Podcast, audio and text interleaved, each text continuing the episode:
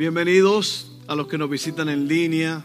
Estamos contentísimos de que están con nosotros, donde quiera que esté, en su casa, en el trabajo, en el carro, donde quiera que usted esté. Gracias por sintonizarnos. Para nosotros es un honor llegar a donde ustedes están.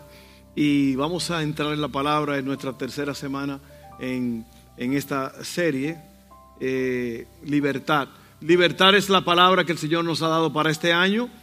Y no solamente es una palabra, es una acción. Amén. Para vivir libres y caminar firmes en lo que Dios tiene para nosotros.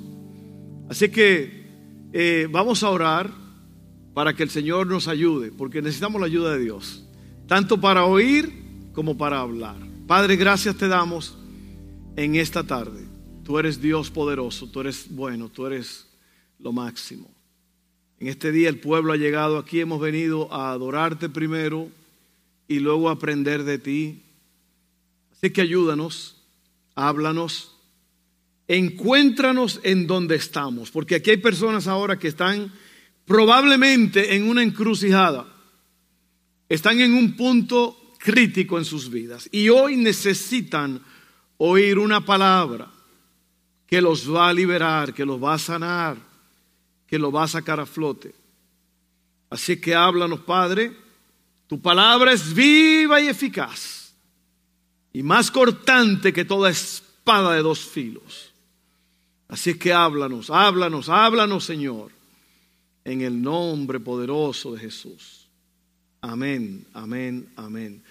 Hoy vamos a hablar, eh, la primera semana eh, hablamos sobre dónde encontrar la libertad.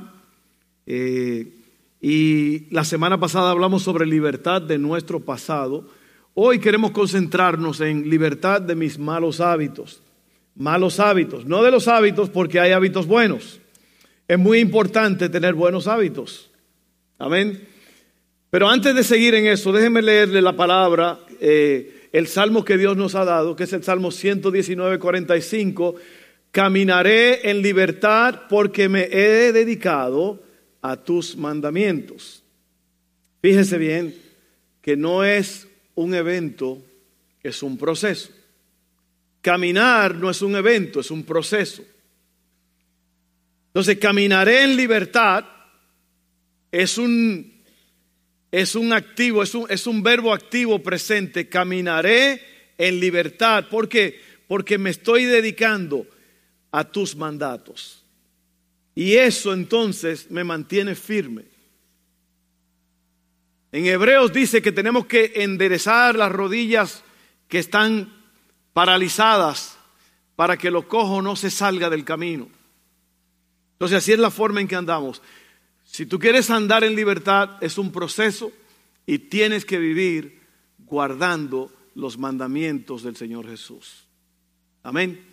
Entonces vamos a hablar hoy sobre los hábitos. Los hábitos buenos son importantes porque uno tiene metas en la vida que uno quiere alcanzar, pero esas metas no se pueden lograr a menos que usted haya puesto, se ha acostumbrado a tener hábitos en, sus, en sus vidas para poder llegar a esas metas. La meta no se puede alcanzar sin buenos hábitos. Toda la gente de éxito tiene buenos hábitos. Toda la gente que llegan lejos, la gente que logran la victoria, ¿usted cree que para ser un jugador eh, eh, exitoso de lo que sea, usted lo va a hacer nada más sentado viendo a los otros jugadores? No, usted tiene que tener hábitos. Tiene que tener hábitos diarios, buenos hábitos que lo van a llevar a tener una vida de victoria, una vida abundante. Entonces los hábitos son, son buenos.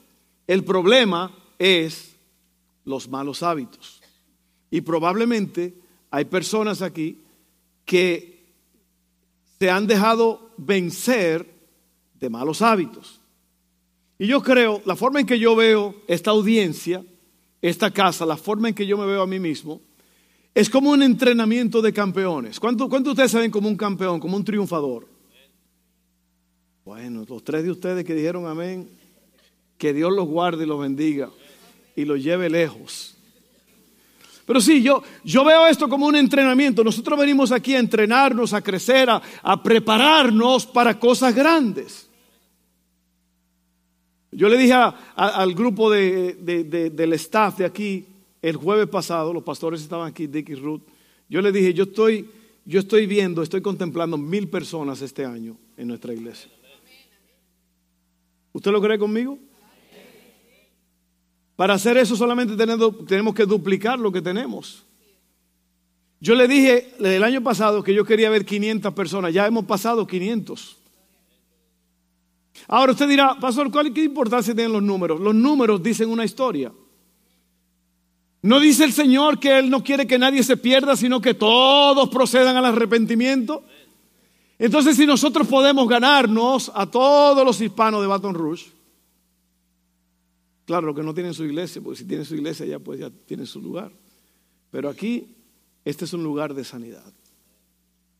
Así que nosotros creemos y tenemos metas grandes, pero para lograr esas metas usted tiene que tener buenos hábitos. Amén. Vamos a leer eh, en Romanos 7, 15 al 17, y vamos a usar eso como base para lo que vamos a, enseñar hoy. Y Muchas veces la persona cae en una esclavitud por los malos hábitos. La esclavitud es cuando ya tú no puedes romper las cadenas. Esa es la esclavitud. Y el pecado siempre conduce a la esclavitud.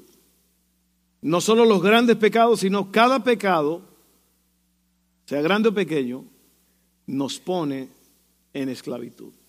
Entonces por eso es que tú tienes que estar alerta.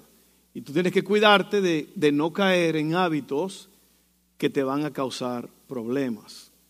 Buenos hábitos, sí. Malos hábitos, hay que romper con ellos. Romanos 7, 15 al 17, dice así, el apóstol Pablo, el gran apóstol Pablo, nos dice esto. Y yo me alegro que Pablo habla de esto porque el gran apóstol que escribió la mayoría del Nuevo Testamento, la mayor parte del Nuevo Testamento, nos habla y él se abre a toda la humanidad diciendo de la lucha interna que él tiene, de la lucha que tenemos cada uno de nosotros, pero que al final del día podemos obtener la victoria. Hay esperanza. Dice así, realmente no me entiendo a mí mismo porque quiero hacer lo que es correcto, pero no lo hago. En cambio, hago lo que odio. ¿Cuántos están viendo en un espejo ahora mismo? Pero si yo sé que lo que hago está mal, eso demuestra que estoy de acuerdo con que la ley es buena, la ley de Dios, los preceptos de Dios, los mandamientos de Dios. Entonces no soy yo el que hace lo que está mal, sino el pecado que vive en mí. Pero porque es el pecado que vive en ti y no eres culpable. Vamos a ver esto más profundamente. el primer punto es, todos tenemos una naturaleza pecaminosa. ¿Qué quiere decir eso, pastor? Bueno, por causa de Adán, por el pecado, por la caída de Adán y Eva, nosotros ahora experimentamos las consecuencias de esa caída, la maldición, el pecado. Entonces, la naturaleza pecaminosa es muy importante que tú entiendas esto, porque muchas veces la Reina Valera dice la carne, pero cuando tú profundizas más la naturaleza pecaminosa y todavía profundiza más, la naturaleza pecaminosa, la carne, es la tendencia que hay en nosotros a hacer lo malo. Es una tendencia que nos mueve y nos impulsa a hacer lo malo. Por eso es que a un niño tú tienes que enseñarle a hacer lo bueno, porque lo malo, él lo hace. Se rompió algo, pasó algo y tú entras a la sala y el niño tiene la mano detrás. Y tú le dices, ¿qué tienes ahí? Tres años. Nada. ¿Quién rompió la taza? Yo no sé. El gato acaba de pasar por aquí. Ve, ya esa tendencia a hacer lo malo ya está en nosotros. Y por eso es que el apóstol dice, esto es lo que yo siento. Yo siento una lucha dentro de mí. ¿Cuántos, cuántos experimentan esa lucha? Así que todos tenemos esa naturaleza pecaminosa. y es probable que tú te estás haciendo la, la misma pregunta de Pablo. ¿Por qué sigo haciendo las cosas que odio? ¿Por qué yo sigo haciendo las cosas que odio? Y la forma en que yo, la forma en que yo veo esto es yo, yo me miro a mí mismo como creyente, como ser humano, como cristiano, como, como padre, como hijo, como hermano, como pastor, como líder. Yo, yo miro la forma en que yo vivo, como yo he caminado con el Señor desde jovencito, yo básicamente crecí en la iglesia. Pero eso no te, no te detiene de que tengas problemas, de que tengas o que hayas eh, adoptado malos hábitos. Entonces yo tuve que lidiar con todo eso. Yo tuve que lidiar con los problemas, con los malos hábitos, con las, con las imperfecciones, con crecer a lo mejor en un hogar no tan perfecto. Y yo me miro a mí mismo y yo hablo y yo veo y yo entiendo lo que el apóstol Pablo dice, pero a la misma vez, esa naturaleza pecaminosa, esa tendencia que está en desacuerdo con Dios, se exhibe como algo bueno en nuestros medios y ahí es donde está el problema. Y por eso es que la gente acepta todas las cosas malas, perversas como buenas. Y hay una palabra creo que en Isaías 6, si no me equivoco, 5, que dice, ay del que a lo malo dice bueno y a lo bueno le dice malo. ¿Por qué? Porque cuando, cuando tú no estás viendo a través de los ojos de Dios, tú vas a ver las cosas malas como buenas, pero a lo malo hay que etiquetarlo como malo, porque si no, lo vamos a, a obtener, lo vamos a tomar y lo vamos a vivir como si fuera bueno. Y eso causa muchos problemas los medios de comunicación, las películas, todo, todo, todo. Ahora quieren meter en todas las películas cosas malas. ¿Para qué? Para que la gente se adapte y lo vea como bueno.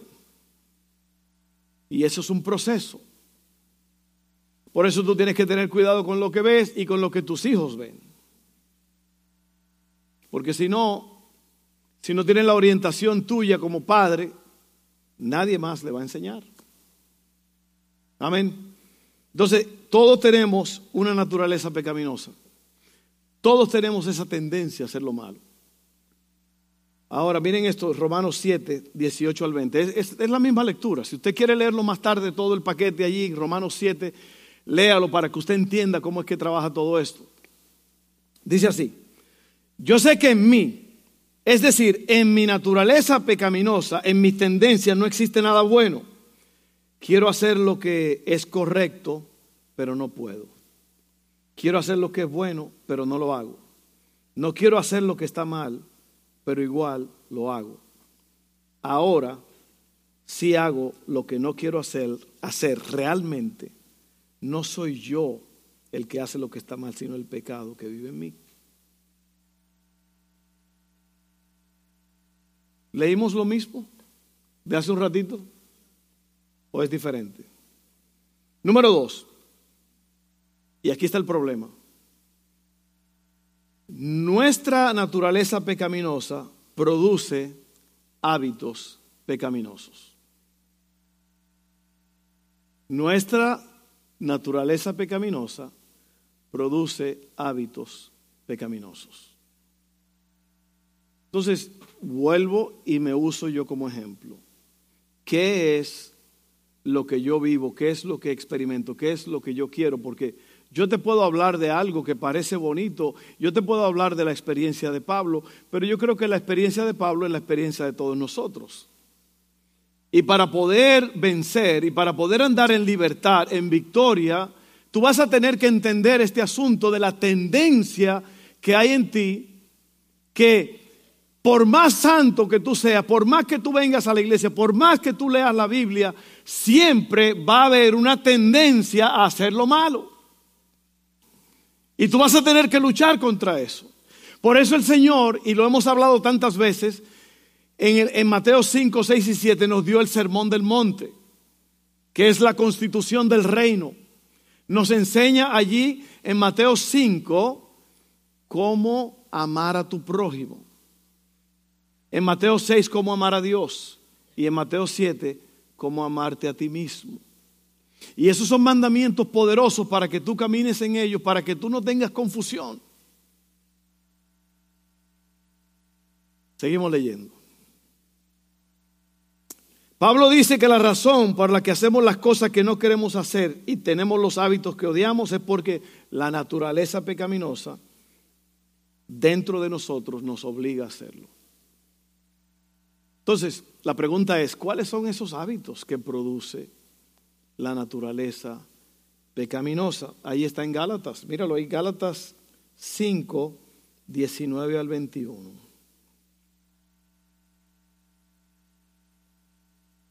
¿Cuántos están aprendiendo algo? Mira, te voy a explicar algo.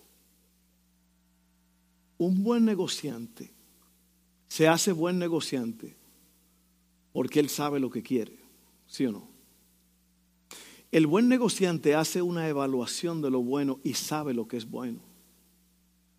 Y él va a hacer lo posible para obtener lo bueno, lo mejor, porque él sabe lo que es un buen negocio.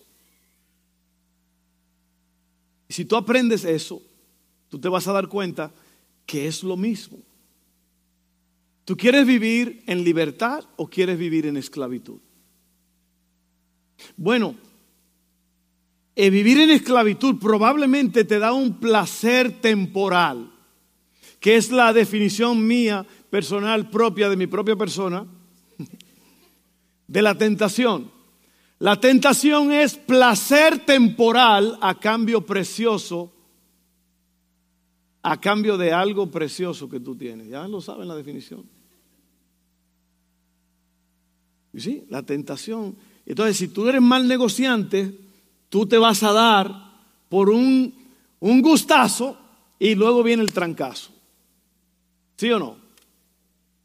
Tú sabes bien es como la persona que está en el trabajo y pasa por la máquina de dulces, así, nada más la miras.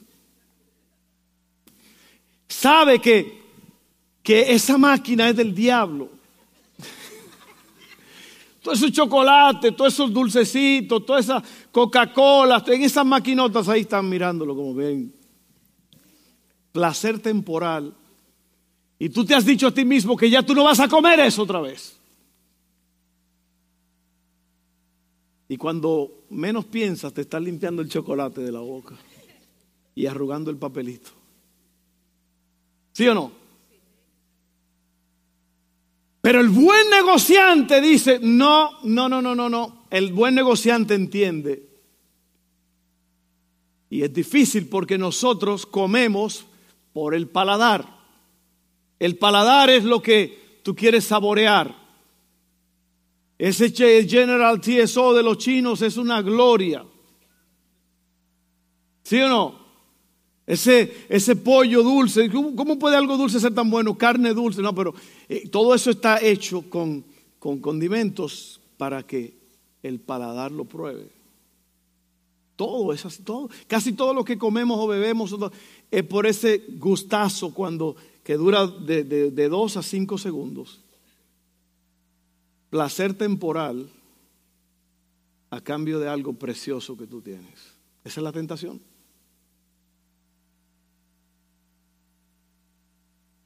Pero si eres buen, buena negociante, tú te vas a dar cuenta que eso no es, no es un buen deal, no es un buen negocio. ¿Por qué? Porque lo que yo quiero como persona es, yo esta noche quiero dormir bien. Cuando yo ponga mi cabeza en la almohada, yo quiero descansar y no tener equipaje que estoy arrastrando. ¿Sí o no? Tú no te quieres casar y traer equipaje a tu matrimonio que vienes arrastrando. Amén. Tú no quieres que te contrate una compañía y que después te tengan que echar fuera por tus hábitos malos, por tus costumbres malas. Entonces el buen negociante sabe lo que quiere. Amén. Entonces, ya no es un asunto porque nosotros creemos y queremos que Dios nos mande un rayo y nos cambie y nos transforme. No, caminaré en libertad porque me he dedicado a tus mandamientos. Es un precio que se paga.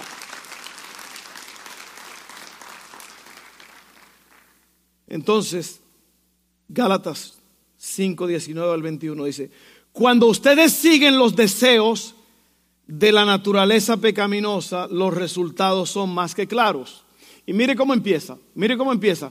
¿Cuáles son los problemas con que empieza este, este asunto? Inmoralidad sexual, impureza y pasiones sensuales. Tres cosas que tienen que ver con una sexualidad dañada. Y por eso yo les digo a ustedes, cuídense de estas cosas. Porque eso ataca a todo el mundo, hombre, mujer, niño, adulto, viejo, quien sea, esto ataca a todo el mundo. Y eso son, esas son las tendencias, las manifestaciones. Cuando usted vive en esto, se va a manifestar la inmoralidad sexual, impureza, pasiones sensuales, idolatría y hechicería. Son dos pecados de religiosos. Hostilidad, peleas, celos, arrebatos de furia. ¿Usted sabe la cantidad de personas que están sentados en una cárcel que perdieron los estribos y mataron a alguien? ¿O golpearon a alguien?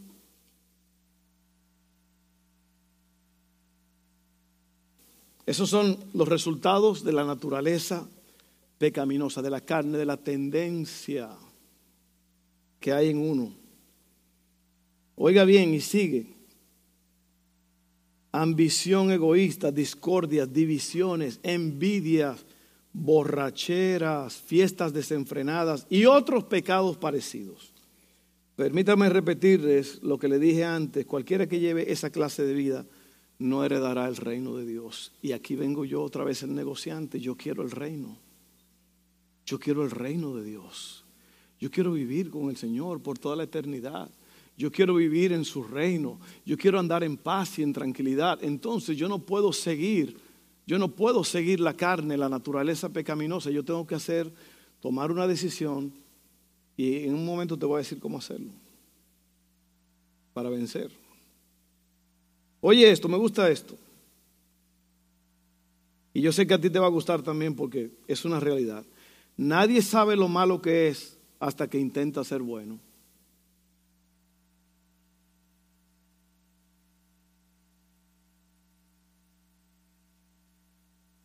Nadie sabe lo malo que es esta comida o aquella comida hasta que el doctor te dice, tienes diabetes y te vas a morir si no te cuidas. ¿Sí o no? ¿Me están viendo? ¿Me están entendiendo? ¿Me están oyendo? Ahí entonces, porque tú comías, el doctor le dijo al hombre, tienes un problema y tienes que empezar a comer como un cerdo, como un marrano, como un puerco, como un chancho. Esa es la palabra que tiene más sinónimos. ¿eh? Y el hombre le dijo, no, doctor, ¿qué pasó? No, me ofenda, ¿cómo que coma como un marrano? Dijo, sí, porque estás comiendo como dos.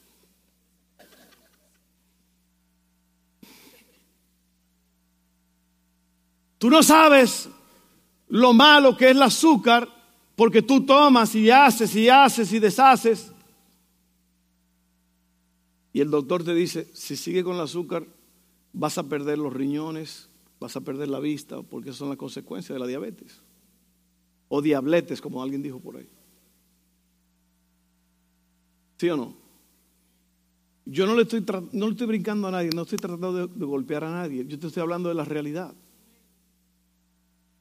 Uno no sabe, vuelvo y te repito, nadie sabe lo malo que es, nadie sabe lo malo que es hasta que intenta ser bueno.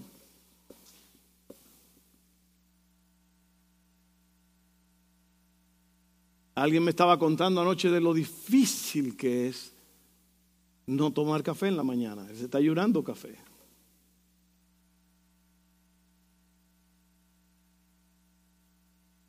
Imagínate que te quiten la salsa picante. Yo conozco personas, una en particular que me acuerdo y no se me olvida, que siempre anda con la salsa picante en su cartera. Usted va a decir, es mujer, pero no viene aquí a esta iglesia, así que no se vaya imaginando a nadie. ¿Ah? O un jalapeño entero.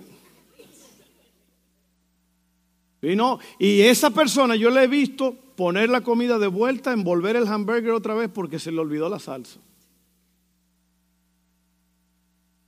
Pero nadie sabe lo malo que es hasta que intenta ser bueno. Eso lo dijo C.S. Lewis. Y en verdad, nosotros por nuestra propia cuenta nunca vamos a poder, es muy difícil dejar los malos hábitos. Pablo dice que no es falta de deseo de hacer lo correcto o de conocimiento para saber hacer lo correcto, sino el poder, el poder, la habilidad para hacerlo. Romanos 7, 21 al 24 dice así. He descubierto el siguiente principio de vida, que cuando quiero hacer lo que es correcto, no puedo evitar hacer lo que está mal. Amo la ley de Dios con todo mi corazón, pero hay otro poder dentro de mí que está en guerra con mi mente. Ese poder me esclaviza al pecado que todavía está dentro de mí. Soy un hombre desgraciado. ¿Quién me librará de esta vida dominada por el pecado y la muerte? Y ese es el grito que yo creo que muchos de ustedes están proclamando. Dice, gracias a Dios, la respuesta está en Jesucristo, Señor nuestro. Así que ya ven, en mi mente de verdad quiero obedecer la ley de Dios, pero a causa de mi naturaleza pecaminosa, de mi tendencia, soy esclavo del pecado. Y la palabra miserable que él usa aquí en griego se traduce como agotamiento por trabajar muy duro. Pablo está diciendo que la vida es miserable por intentar con tus propias fuerzas vencer el poder del pecado y fracasar. Entonces, esto nos lleva al último punto, que es Jesús es la respuesta. Ronald se lo dijo ahorita en un rato. Lo horrible lo repugnante, esa es la respuesta. Esa es la respuesta. Pero no nada más. Nosotros sabemos que Cristo es la respuesta. El apóstol dijo, gracias doy a Dios por Cristo. Pero ¿cómo sucede eso? ¿Cómo sucede esto? ¿Cómo, ¿Cómo, yo, cómo Fernando obtuvo la victoria? Porque yo tenía cosas que me ataban. Usted, pastor, yo soy humano, de carne y hueso como tú. Yo tengo las mismas tendencias que tú tienes. Yo las tengo. ¿Y cómo fue que yo vencí eso? En primer lugar, cuando tú te acercas al Señor y vives cerca de Él, en la comunión con Él. La palabra comunión quiere decir unión común, que es lo que falta a muchas personas, muchos cristianos, que usted quiere los beneficios sin pagar el precio. ¿Ve? Y no es que es, es una obra, es un trabajo que tú haces para... No, no, no, pero, pero, pero, para poder caminar en libertad, tú tienes que guardar los mandamientos. Y para guardar los mandamientos necesitas el poder de Dios. Pero para poder tener el poder de Dios, necesita relación íntima con Dios. Y ahí es donde sucede.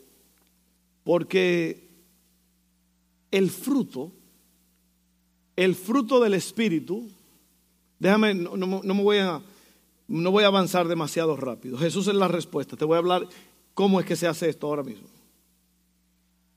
Cuando nosotros nos entregamos al Señor, le decimos sí al Señor Jesús, eso no quiere decir que ya somos libres del pecado y de todas las cosas que nos asedian. Todavía hay que tratar con eso. Pero vamos a leer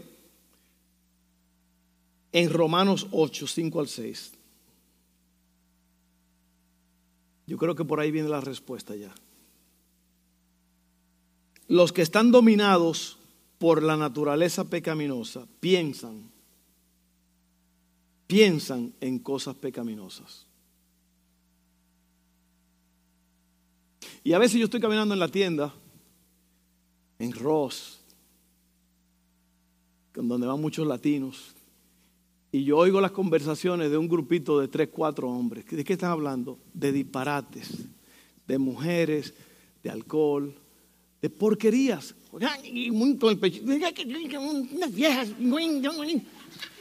Ah, caray. ¿Por qué? Porque es lo que piensan. Es lo que piensan.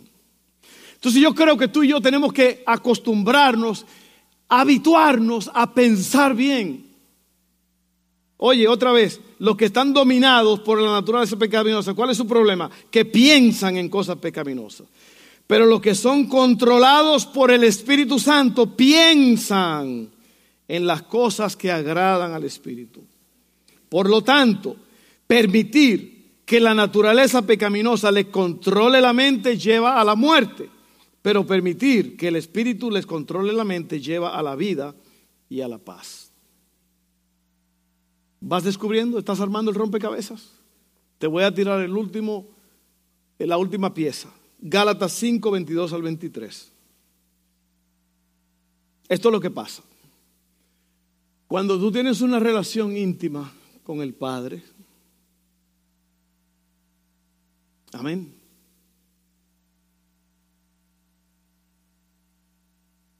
En esa relación íntima con Él, tú aprendes a conocerlo, tú te acercas a Él y tú conoces la presencia de Dios, que la mayoría de los cristianos no saben, no conocen. De acuerdo a George Barna, un investigador aquí en los Estados Unidos, después de seis años de investigación y, haber entrevistado a miles y miles de personas, pastores, líderes, laicos, personas de la iglesia, todo, él llegó a la conclusión de que solamente 3% de la iglesia en los Estados Unidos había llegado a un punto en su vida en que conocían a Dios, estaban enamorados de Dios y que estaban haciendo la voluntad del Padre. 3%. 3 de cada 100. ¿Por qué?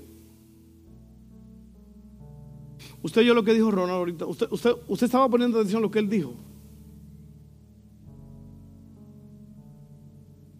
Oiga bien, como raíz de tierra seca no hay parecer en él ni hermosura. Le veremos más sin atractivo para que le deseemos. Es más atractivo ir a una fiesta, a una discoteca, a una disco, a beber, a, tener inmoralidad sexual, a hacer disparate por ahí, que estar sentado oyendo la palabra de Dios. Más atractivo porque, ¿por qué? Por la carne la tendencia que hay en nosotros a hacer lo malo. Y por eso es que a ti te atraen estas cosas. Por eso es que aquí hay personas que todavía no pueden, no pueden decirle que no a una parranda, a unos amigos, a una discoteca, a una noche por ahí, eh, eh, en cosas que no debe de hacer. No puedes porque no el sabor tu paladar, a ti te gusta más la cosa de la carne, la tendencia a hacer lo malo y nunca vas a ser libre. Mientras tú quieras estar metido en una fiesta chupando, como dicen vulgarmente, hablando disparates, hablando de faldas y, de sexo y de inmoralidad y todo, mientras tú estés así, tú te vas, tú vas a perder tu alma en primer lugar. Pero yo, Fernando Gutiérrez, yo soy un buen hombre de negocios y yo quiero el reino. Yo quiero el reino y quiero al rey y quiero al Padre y quiero su espíritu. Y por eso yo pago el precio. Ok, entonces, cuando te acercas a Dios y estás en una relación íntima con Él, tienes la Biblia en la mano, estás hablando con Él, estás recibiendo de Dios y Él te habla. Esto es lo que pasa aquí, mira, Gálatas 5, 22 al 23. En cambio, la clase de fruto que el Espíritu Santo produce en nuestra vida es. Entonces tú dices, ¿cómo? Fruto. ¿Por, qué fruto? El fruto es el resultado. Cuando Eva nació, yo le hice una canción, yo no sé si se la he cantado, ¿dónde está?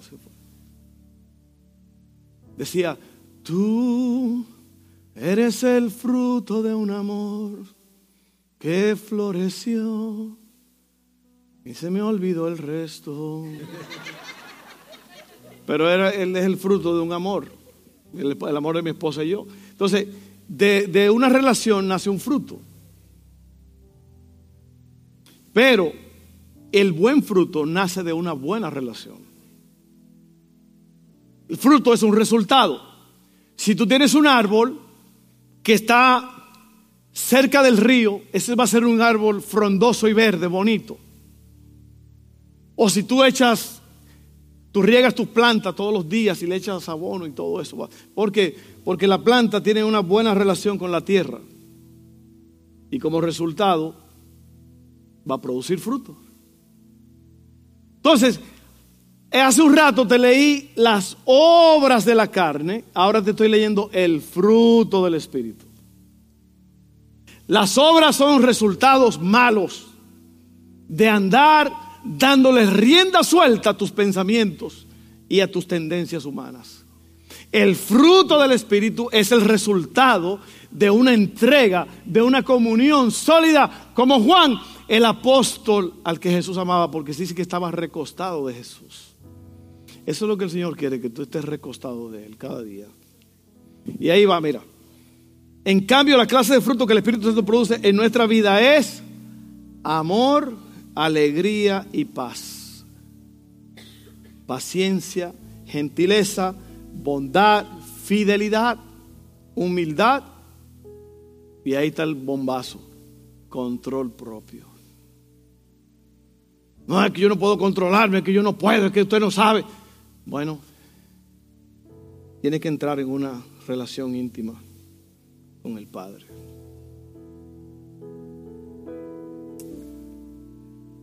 Un proceso. Es un proceso. Todos ustedes, todos ustedes, en verdad, son triunfadores. Si usted pone atención, usted va a vencer. Yo tenía un primo, o tengo un primo, tengo un primo, Valdemiro, que maneja bajo el agua y es doctor. Tengo un primo, Valdemiro, que maneja de reversa, es el primo. Juan Luis Guerra, otra vez estoy cantando. ¿Sabe lo que hizo ese primo? En mi casa siempre había gente. Mi casa era eh, eh, el hub Venía la gente de, otros pueblos, de familias, primos, venían a la capital a estudiar y se quedaban en mi casa. Mi mamá tenía una farmacia y allí tenía a los sobrinos trabajando. Nosotros éramos chiquitos. Mis padres tenían una farmacia y allí había un primo mío que era muy hábil. Y en ese tiempo era muy popular el juego, nosotros le decíamos bolas, eh, canicas, ¿cómo le llaman? Marbles, lo que sea, esa bolita de vidrio, muy popular. Y todo el mundo nada más hablaba de eso. Y el sistema, cómo jugar. Bueno, este vino e inventó un negocio. Él llegaba con un galón lleno de esas bolas. Canica, marble, como usted le diga. Y venía con otro extra, si no me, si no me equivoco, vacío. Él le puso al, asunto que él, él hacía un cuadro en la tierra, porque en la tierra que se hacía el cuadro, ¿no? Él hacía un cuadro y ponía divisiones. Y en cada división ponía un número. Pero la mayoría de los cuadros tenía el cero. Y cuando tú tirabas la bola, donde caía, él te daba la cantidad que decía allí de bolas. Y él le llamó a este negocio la banca. Y él llegaba, se sentaba, hacía su, su diseño y ahí estaban todos los chamaquitos del barrio, esperando como los que van al casino que esperan ganar. ¿Eh? La gente que va al casino creyendo que va a ganar. Y por eso el casino dice un letrero, si usted tiene problema con gambling, llame a este número, a este número, porque es muy probable que usted sea adicto. ¿Sí o no? El casino no te va a dar, el casino no te va a ayudar. Ganan dos o tres para que todos los otros crean y sigan jugando. Y eso es lo que hacía mi primo. Él le puso al negocio la banca. ¿Y sabe lo que él hacía? Él hacía todo. Y los muchachos empezaban a jugar y empezaban a perder. Algunos ganaban un poquito, pero la mayoría perdían. Y este se iba con el galón que trajo lleno de bolas y se iba con otro extra. Y decía él, no se me olvidan esta palabra, eso hace más de 100 años de esos. decía él, la banca pierde y se ríe, gana y se va. Eso es lo que hace el pecado. El pecado te hace creer que tú estás ganando, que tú estás teniendo placer, que todo va bien. Pero cuando tú menos esperas, se te apaga la luz en la oscuridad.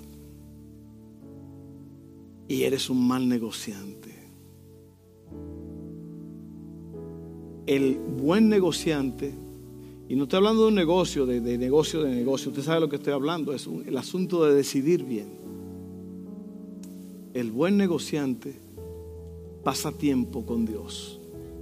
Y de esa relación con Dios vienen los frutos, amor, gozo, paz, alegría, fidelidad, bondad, mansedumbre, templanza, dominio propio.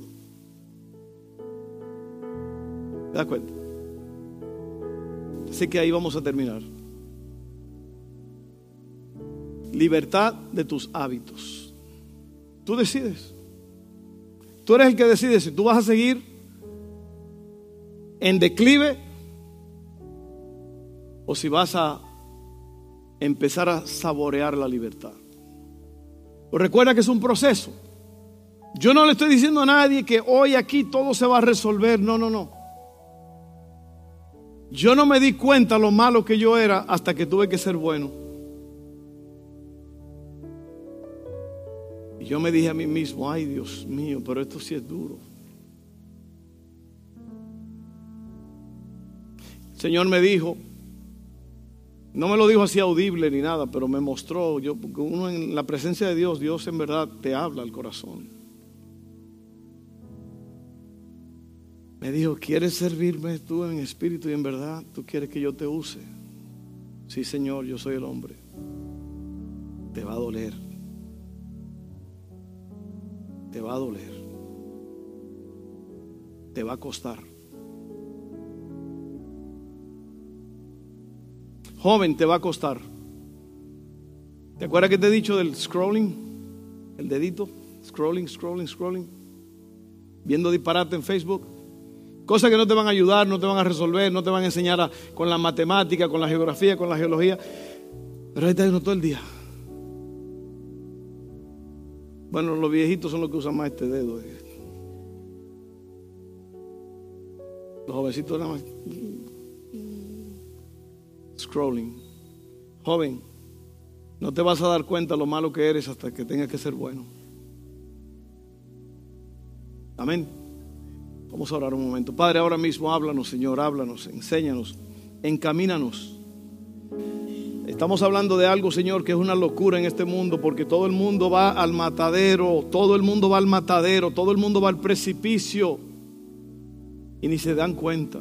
Pero aquí está una iglesia, aquí está un grupo, aquí está gente que, que dijeron, no, no, no, no, no, no, no, no, no, no. Yo quiero el reino, yo quiero el amor del Padre, yo quiero la confianza del Hijo y el poder del Espíritu Santo. Yo pongo un paro a esto ahora mismo y yo me acerco a ti, Padre, en el nombre de Jesús. En esta tarde yo me acerco a ti. Háblame, háblame en esta tarde. Enséñame, Señor. Gracias en el nombre de Jesús. Amén. Porque si tú no has conocido al Señor Jesús, si tú no tienes una relación con el Padre, esa es la primera cosa que tienes que hacer, es tienes que entregarte al Señor. A lo mejor hay alguien aquí que todavía no se ha entregado a Dios y yo voy a encaminarte en esto. Y luego, cuando tú te abres a Dios, eso se le llama en la Biblia el nuevo nacimiento. Es como que te prenden la luz, en, se ilumina el pensamiento. Y ahora tú puedes entender. Antes tú decías que los evangélicos eran locos, ahora tú eres uno de ellos. Amén. Vamos a orar todos. Y yo quiero encaminarte porque aquí hay personas que a lo mejor nunca han decidido entregarle su vida a Cristo. Esta es tu tarde, mi, mi amigo querido, mi amiga querida, esta es tu tarde. Y yo voy a orar esta oración en voz alta. Y yo quiero que todos ustedes la hagan conmigo. Para que tú evites el fuego eterno. Cristo dijo, habló más del infierno que cualquier otra persona, el Hijo de Dios. dijo que en el infierno el fuego no se apaga y el gusano no muere. Y yo quiero que yo quiero evitarte eso. No por el dolor y por el sufrimiento, primeramente por el amor de Dios. Jesucristo murió por ti, como dijo Ronald. Él se hizo el feo, el, de, los problemas, el de la, él llevó tus enfermedades, Él llevó el peso del pecado. Yo, eh, eh, esta mañana estaba yo leyendo en, Juan, el penúltimo capítulo, de cómo le lo golpeaban. Adivina quién te pegó, una corona de espinas. Aquí está el rey de ustedes, todo lleno de sangre, sin ropa, porque le quitaron, se rifaron la ropa entre ellos, cuatro partes la dividieron. ¿Usted se imagina? El Padre hizo eso por ti, para, porque te ama, para salvarte, para que tú evites la perdición eterna. Entonces, si tú eres un buen dealer, un buen negociante, tú vas a querer el cielo, la gloria. Amén. Entonces todos hagan conmigo esta oración. Y si usted nunca la ha hecho, más usted, hágala. En voz alta que se oiga. Que lo sientas aquí en los pulmones. Dile, Padre, yo creo en Jesús, el Salvador. Él vino y murió por mí. Tomó mi lugar para salvarme. Yo creo en Él. Yo confieso con mi boca y creo dentro de mí que Jesucristo es el Señor, que Él murió y resucitó por mí. Padre, perdona mis pecados. Hazme una nueva persona. Acéptame en este día. Yo confieso con mi boca que soy pecador y me arrepiento de todos mis pecados. Y por esa confesión, yo soy salvo. En el nombre de Jesús. Amén. Amén, amén, amén.